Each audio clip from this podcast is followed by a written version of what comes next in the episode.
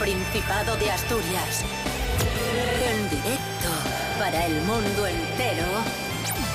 Aquí comienza Desayuno con Liantes. Su amigo y vecino, David Rionda. Buenos días Asturias, buena semana, hoy es lunes 17 de octubre de 2022, seis y media de la mañana en este momento y el estudio de Desayuno Coliantes lleno de grandes de la escena asturiana, del mundo de la cultura de Asturias, del mundo empresarial asturiano. Pero que Rubén está bailando. Ya, ya, ya lo estoy viendo, ya. Bueno, vamos a pasar a saludaros a todos vosotros, a todas vosotras. Natalia Cooper, buenos días. Buenos días. Santi Robles, buenos días. Buenos días. Y buenos días también al hombre bailongo. Hombre, Eh, Rubén Bailón. Sí, sí. eh, que, está, que está haciendo la Macarena en este momento. ¿Qué tiempo tendremos hoy en Y Asturias? café. Vamos a ¿Y tener también? un día muy, muy normalín, no va a llover en principio, sol y nubes es lo que pronostica la Agencia Estatal de Meteorología, pero la clave en el día de hoy es eh, la temperatura, que a mí me ha dejado asombrado porque pronostica la Agencia Estatal de Meteorología que hoy en la zona del interior, en concreto en Langreo, vamos a tener 29 grados. Vamos El cambio climático es una cosa muy seria. Pues sí, Rubén. pues sí.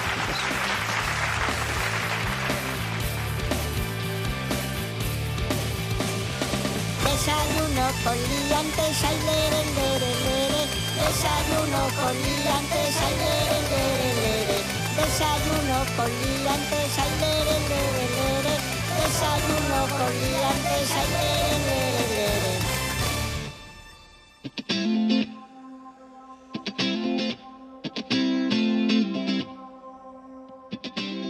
¿Cuánto os queda para jubilaros? ¿Qué es eso? Faltó su. Tenemos el resultado de un informe de International Living, una plataforma de expatriados y jubilación, con las cinco mejores ciudades del mundo para jubilarte. Dos de estas ciudades están en España. Uh, ahí va. Guanajuato, en México. lujo.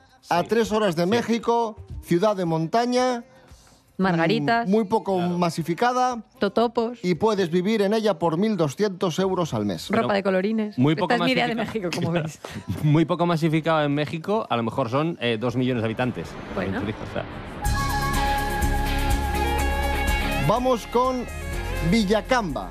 Ahí está. Montañas andinas de Ecuador, Villacamba, frontera con Perú, un sitio con un Ya. estilo de vida saludable. Y el tema de respirar. sí, claro. De hecho, algunos Una de concentración sus... bajísima de oxígeno. Sí, algunos a de los sus habi- 85. Claro. No, 120 años de vida, algunos de sus Sí, los que habitantes. nacen allí, vete tú ahora. Claro. Con tu ah, polución guapa. allí, a, a, subir. masti- a masticar hoja de coca. Sí, sí. Mindo, Uy, qué al bonito. oeste de la capital de Quito, Mindo, lleno de naturaleza, Todo Latinoamérica. alejado del ruido, sin atascos, sin multitudes, todo tranquilidad, en Mindo. En Chester no se jubila nadie. Todo, Bueno, todo- vamos Pero, o con sea, las... ¿Pero qué pasa? ¿pero qué? ¿Que aburrirse ¿por qué 120 protestáis todo? ¿Que no os vale nada? Porque cuando lo haces tú a Serapio nos Claro. copiamos. Claro. Bien, vamos con las Voy a españolas. estar 120 años en el altiplano aburriéndome. Burgos, primera ciudad española para vivir. A Burgos, te vas tú. A Claro. Burgos. Que cago en la leche, que soy de Avilés.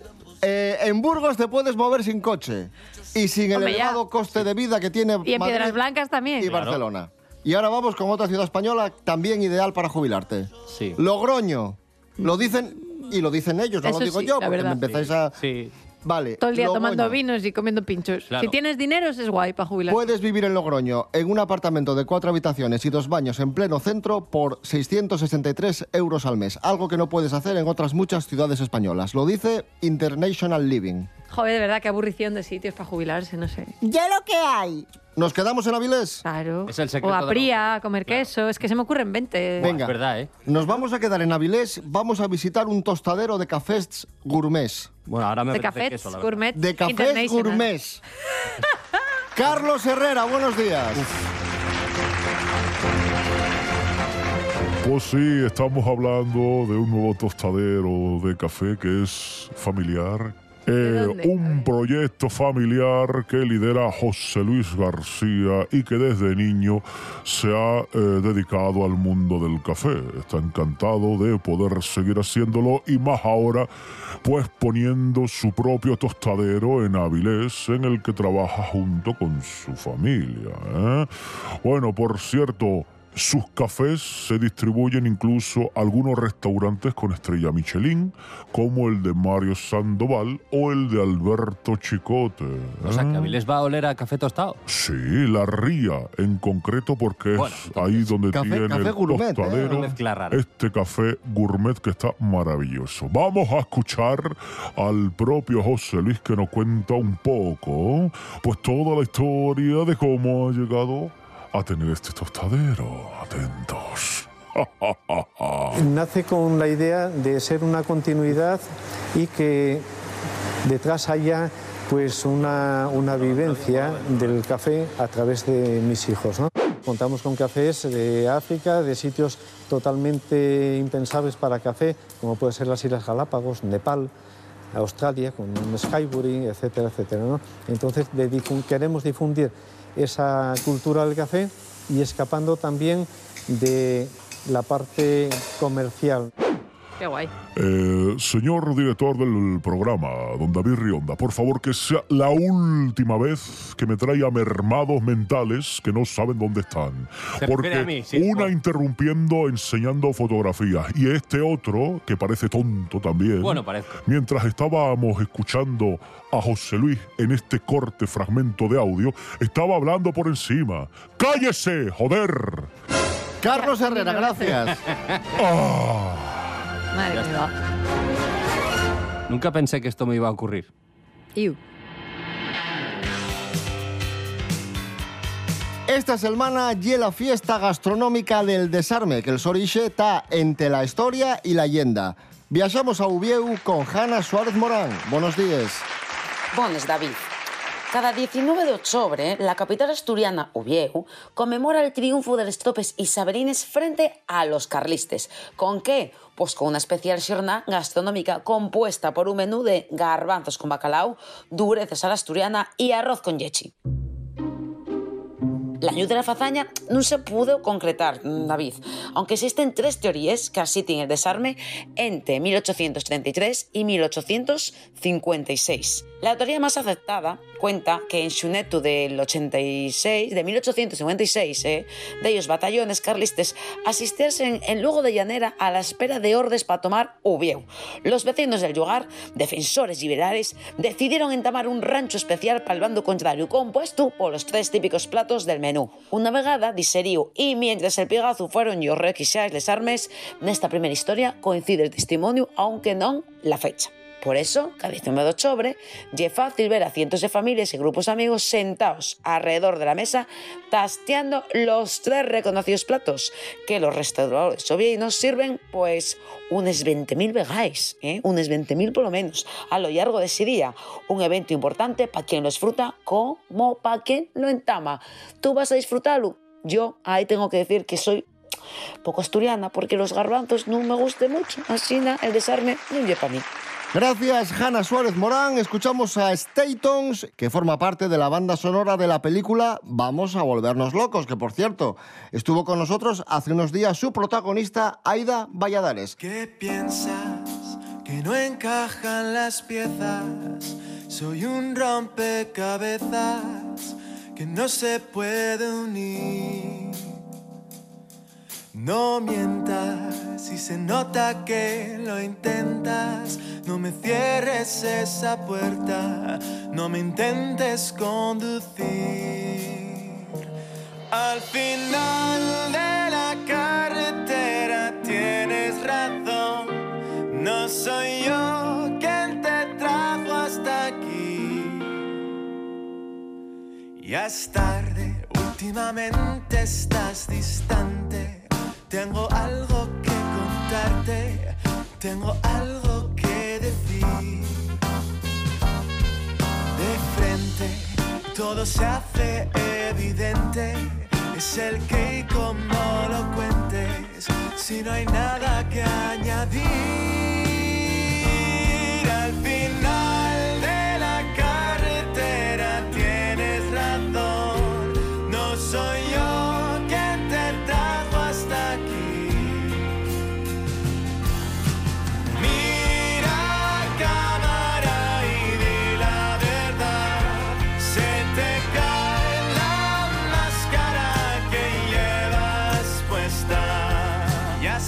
El que quiera hablar, que hable, o que brinde y que se calle, que beba y deje vivir.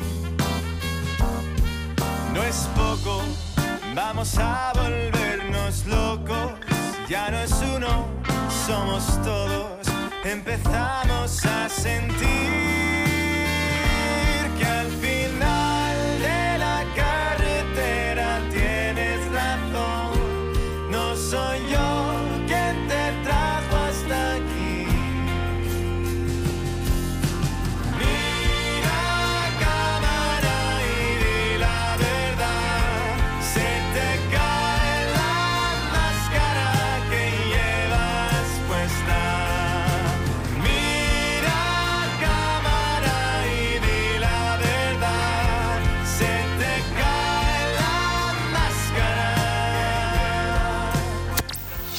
Desayuno con liantes. Continuamos, amigos, amigas. Desayuno con liantes en RPA. Hoy es lunes 17 de octubre de 2022. Mary Coletas, buenos días. Hola, buenos días. Bienvenida. ¿Qué tal? Bien, bien, muy. Estoy súper contenta.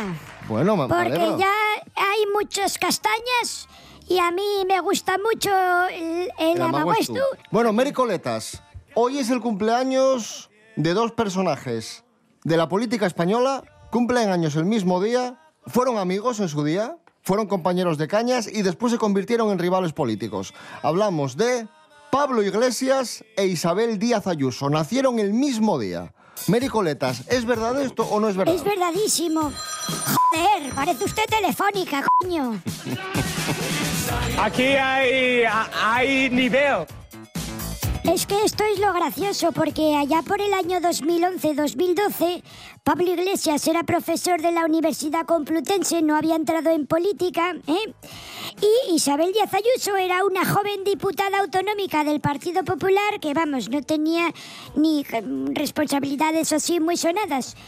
Lo curioso es que Pablo Iglesias empieza a hacer un programa que se llama La Tuerca, que muchos recordarán, donde pues había un debate político que enfrentaba a gente de ideología de izquierdas y a gente de ideología de derechas y allí polemizaban. Y había nombres como Tania Sánchez, que ya sabéis que estaba de aquellas en Izquierda Unida, estaba también Íñigo Rejón y también pasó por esos platos Isabel Díaz Ayuso, que era muy jovencina y que se enfrentó, por ejemplo, pues eso, a Errejón, e incluso a Monedero, pues con todo este tipo de debates políticos. Muchas gracias. Frente a él, Isabel Díaz Ayuso, diputada del Partido Popular en la Asamblea de Madrid, se estrena en La Tuerca. Bienvenida a este programa. Muchas gracias. Eran tan jóvenes, ninguno pensaba que se iban a dedicar a la política de primer nivel y siempre que iban a grabar estos programas terminaban tomando cañas y se llevaban muy bien. Dicen que tomaban unas cervezas en el bar de la esquina, que era la dinámica, había un neón amarillo a la entrada y recuerdan que había también un señor muy mayor que les atendía y que era muy amable con todos y allí pues hablaban cosas de qué tal había ido el programa, pero ninguno hacía, ninguno se podía imaginar que después se iban a dar cera, ¿eh? Voy a empezar contigo, Isabel, que estuvimos tomando cañas con él la semana pasada, después del programa. ¿Tú esto te lo crees? Hombre, eh, preguntado así, evidentemente no, porque a mí me parece que es una persona de trato excelente y, y me parece que es un profesional. Pero dicho lo cual, eh, en este tipo de situaciones ocurre mucho.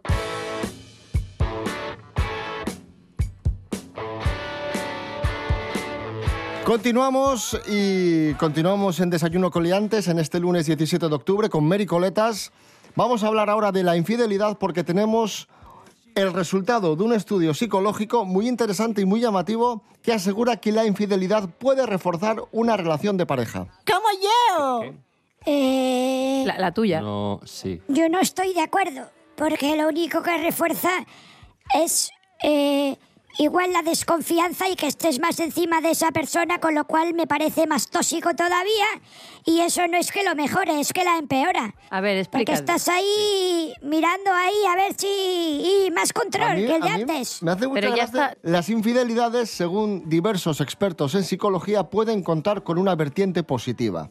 Esa vertiente se sustenta, os leo, en que se pueden producir cambios provechosos por la infidelidad. Unos cambios que podrían materializarse en desarrollar relaciones más íntimas, así como poder llegar a ser más asertivo y comprender mejor a la pareja. También esas infidelidades pueden desembocar en que uno se cuide mejor a, sí mismo o a darle o darle mayor importancia a la comunicación en pareja. Sí, claro. Pero bueno, también podías haber cogido y haber dicho, mira, menganito, me pasa esto, con esto no estoy cómoda, o esto me falta. Y no hacía falta que te dieras cuenta porque hay otra La clave es Yo no hablar. conozco a nadie a quien le haya Hay pasado. que hablar con la pareja y hay que En mi expresar estudio personal- sus sentimientos y hay que decir lo que le pasa a uno por la cabeza. Creo que Bueno. tenemos un pequeño problema, creo que Tenemos un problema muy gordo. tenemos Claro. un problema muy gordo, creo que Jacinto me está empezando a gustar. Creo que igual me gusta más que tú. Creo que igual tomo la decisión de ir un poco con Jacinto. Molaría Y decir todo eso de Hay seguido. que hablarles cosas. Joder. Claro, pero es que gusta más la liana, que es esa técnica de... Claro. No, no, no cojo esto hasta que... La del no suelto esto avestruz. hasta que no cojo la del avestruz. Meter la cabeza y que, no me, y que no me vean, andar Por lo, tanto, culebreando. por lo tanto, estáis eh, en desacuerdo con este estudio Va, psicológico. No, no, yo estoy Digamos de que no, acuerdo. cono- no, no- no conozco ningún caso en el que eso se haya dado. Y hemos preguntado en redes sociales a nuestros oyentes, ¿la infidelidad puede ser buena? El 26% dice que sí, el ya. 74% dice que no. Bueno. Si es que al final yo tengo razón y vosotros no. Y Ya, esto, pero lo dices muy alto. y esto vale para todo lo que yo hable. Mm, Yo tengo razón y vosotros no. Bueno, está bien. Qué bien. Algunos Yo gobiernos soy se lista y vosotros no. Mary Coletas, gracias. Eh, un aplauso. Ya. Hoy, hoy has estado muy poco, ¿eh? Has hablado muy poco hoy. Pues ponme más temas. que yo despacho fácilmente. Bueno, mira, luego vienes y, y hacemos otra cosa. Venga. Así, bien preparado, muy bien. La radio viva, amigos. La magia del circo. Y hablando de infidelidades, vamos a conocer eh, de dónde viene la expresión poner los cuernos. ¿Qué significa poner los cuernos? Romaina JP, buenos días. Muy buenos días a todas y a todos. Atención, ojo, ojo.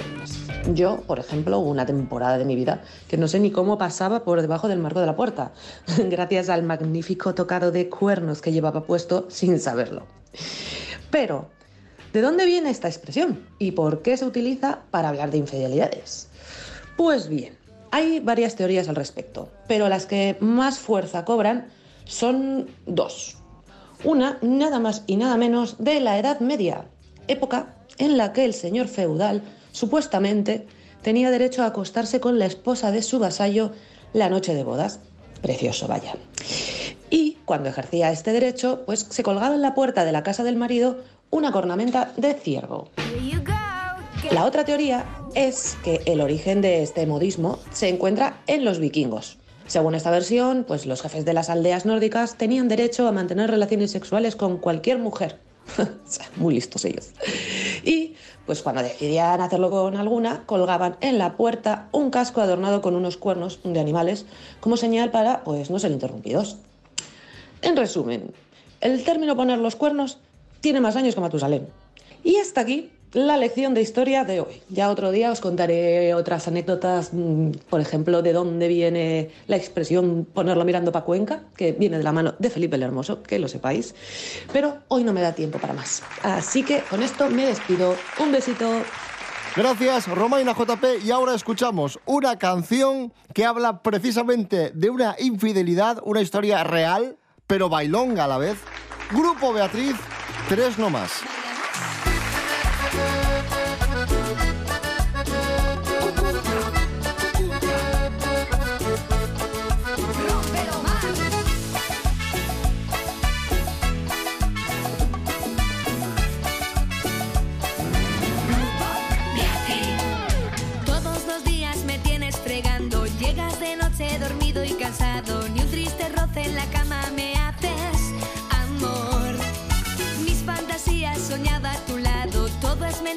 Te siento lejano. Abro los ojos y veo la realidad.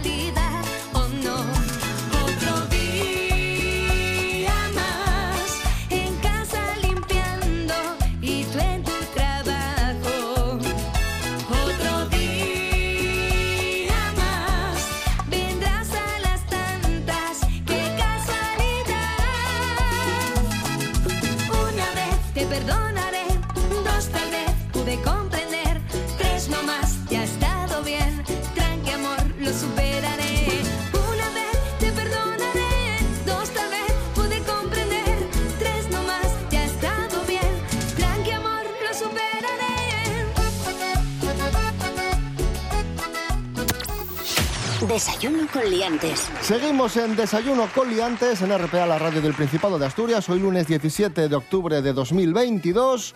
Hoy cumpliría años Margot Kidder, la actriz canadiense que protagonizó Superman, Superman 2, la Lois Lane inolvidable del cine. Y le rendimos homenaje junto a nuestro experto, Miguel Ángel Muñiz, Jimmy Pepín. Un aplauso para él. ¡Bravo, Jimmy!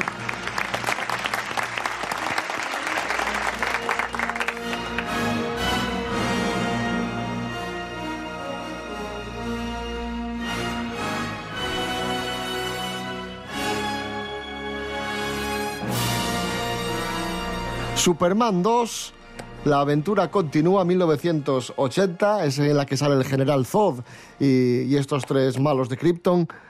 ¿Qué pasa, Miguel Ángel? Muy buenas. Muy buenas, ¿cómo estáis? Pero esta película tiene una historia un poco rocambolesca porque se cambió de director. A ver, es que se rueda a la vez que la primera.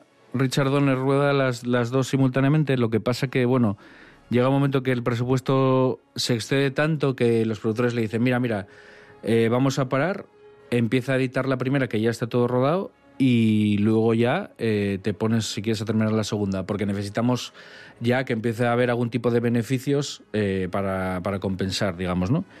Entonces quedan más o menos, bueno, hay fuentes que cambian un poco el, el porcentaje, pero bueno, vamos a decir que estaría hecho por Donner el 30% de la película antes de que se pare.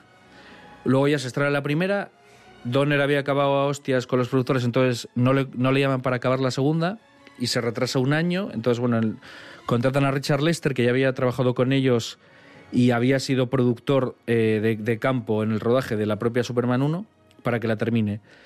Pero yo creo que está muy bien porque quizás la primera lo que no, no había era una lucha así espectacular. Por ejemplo, una cosa más épica eh, luchando por la ciudad, ¿no? Digamos, ver más lo que es el rollo de cómic, de la espectacularidad y tal, ¿no? Y en la 2, pues bueno, está bien, ya se enfrenta con estos enemigos que ya no es Les Luthor, ¿no? Con sus chistes y tal, sino que ya son como amenazas más grandes. De tú a tú, porque tienen los mismos poderes que Claro, Superman. y, y además son tres.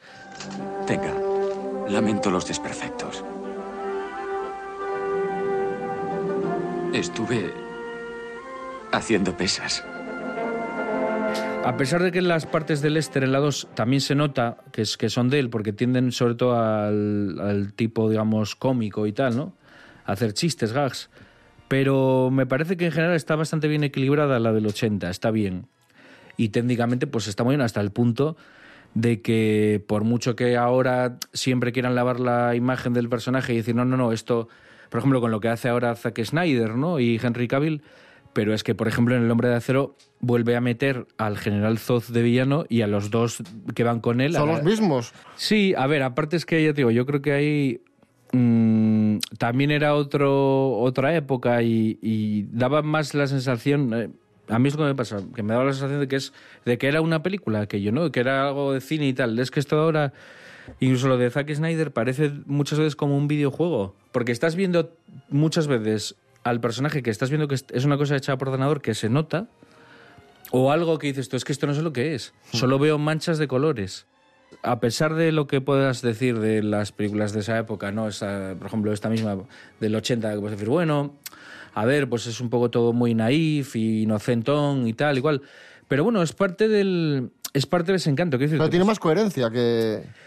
Sí, pero sobre todo porque es que yo creo que no juega a ser una cosa especialmente intelectual. O sea, eh, eh, se apoya en, que a ti te interesan esos personajes. Pero quiero decirte que es como las comedias de los años 40, que en ningún momento creo que, que los diálogos o las situaciones fueran muy creíbles. Pero juegas con el encanto, con, con eso, con, con la inocencia o con la gracia que puedan tener los personajes. Y en este caso yo creo que es lo mismo. Tomamos nota, si no lo habéis visto, los más jóvenes, Superman 2, 1980, de Richard Lester. Miguel Ángel Muñiz, gracias. Venga, hasta la próxima. Antes se quejaba Mary Coletas de que hoy había hablado poco, así que Mary, ¿qué podemos hacer hoy en Asturias? Uy, eh, pero a ver, pásame el... Aquí está. Vaya guion más chulo. No se entiende un pijo, pero lo voy a decir porque yo soy lista y vosotros No. ¿Cómo me alegro de haber venido hoy? Bueno, vamos a empezar, si les No parece. como el viernes que había croissants y Con café. una actividad dentro de un ratín a las 10 de la mañana. No se entendió nada. Te están interrumpiendo y no Bueno, se... porque son unos cabrones. No es la primera vez que me lo dicen hoy. Voy a volver a intentar empezar. Hoy, eh, a las 10 de la mañana, eh, en el complejo deportivo de Avilés, esto es en el Gerinal, se va a hacer una actividad muy chula que se llama Por tu Salud Camina 2022. ¿eh? Y es para que después de el parón veraniego, que No, mucha sí, lo gente... explica. Por tu salud, camina. Pues eso, Claro. para O sea, que la sí. gente empiece otro poco a caminar, ¿eh? Y se empieza en esta campaña de otoño, pues, pues eso, para caminar con la gente. Se puede modificar la salida del complejo deportivo de Avilés al polideportivo de los canapés. Es más difícil saber que el complejo deportivo de Avilés está en el Quirinal que Sí. lo de camina y ponte por tu salud. Bueno, pues que digo que hay que, hay que consultarlo, lo pueden hacer en avilescomarca.info, ¿de acuerdo? También les vengo hoy con, con danza, que me gusta mucho la danza, y les ofrezco a las ocho y media en... ¿Nos lo ofreces tú o lo ofrece... Lo ofrece- Lo presenta Mary Colette. ¿Lo organizas tú? Lo No, baila ella. Lo organiza Sí. el Ayuntamiento de Gijón. Ah, vale, vale. Eh, y se va a dar esta actividad súper chuli. ¿Pero En qué es? El Centro de Cultura Antiguo Instituto. Es danza, lo he dicho. Es la actuación de Nicanor de Elia con la obra Juventud. Eh, a las ocho y media en el Centro de Cultura Antiguo Instituto, que está súper chupi, chupi, chupi. ¿Pero es para ver bailar o para bailar? Es para ver bailar, para ver danza. No, pero está muy bien apuntado por parte de Sí. Natalia porque no había quedado claro. No había quedado claro, es verdad. Esto igual llegas y a ver, Nicanor. Sí, es verdad que hay que explicarlo como si fueran niños de seis años. Llego yo porque con mi son chándal y tontos mis todos. playeros. Bueno. Joder. A echar unos bailes. Oye, pues no lo sé, si llamas a lo otro por tu salud camina, que está bastante... Claro. ¡Cállate, hombre! ¿Os imagináis un espectáculo de ver caminar? Y tú también. Molaría, ¿eh? He venido aquí a ver gente Peor caminar esto que una perrera, joder. y, y ahora no puedo... no ¡Calla, puedo- hostias! He venido con mis zapatos Pero tú no castellanos. entiendes lo que es el silencio. Practícalo un poco. Y si quieren, pues les tengo otra actividad más eh, para cerrar, que es Covadonga 2022. Mil- ¿Cómo, cómo? Covadonga 2022, 1300 años creando camino, que se puede ver en Arriondas, en Parres, hasta este mes. Hay que darse prisa. Una exposición de diseño gráfico dirigida a construir... Es de, ver, es de ver cosas de diseño, diseñarlas tú. Pero, pero no me está escuchando. Pero diseño gráfico, Pero pero usted la es cueva ya tonto está. se lo ya hace. es- no hace falta diseñar nada. ¿Y usted ya qué dice? Es una cueva. Pero, pero Voy a coger otra de estas Pero pastas que me escúcheme, por favor. que son de candado. Pero me quieren escuchar, por favor. Es que voy a llorar ya. Como las camisetas de, Paula. Sí. 2022. Es una exposición de diseño gráfico dirigida a construir e implementar en forma de cartel las interpretaciones visuales de 13 diseñadores asturianos de la Asociación de Diseñadores de Asturias sobre Covadonga. Y se basan y tienen como, contez- a- como concepto el acontecimiento, que además lo que hace es generar 13 ópticas individuales para dar formato en estas diferentes creatividades con una mirada de exposición conjunta y heterogénea. Que suena que es la hostia, pero que no lo entiendes. ¿A que sí? No, tú no, tú no. Claro. Por eso te interrumpimos, para que no se note. Y ya estaría. Y ya estaría. Bueno, pues gracias, eh, Mary Coletas. Bueno, venga, hasta luego, Hasta eh, luego. adiós. Hala.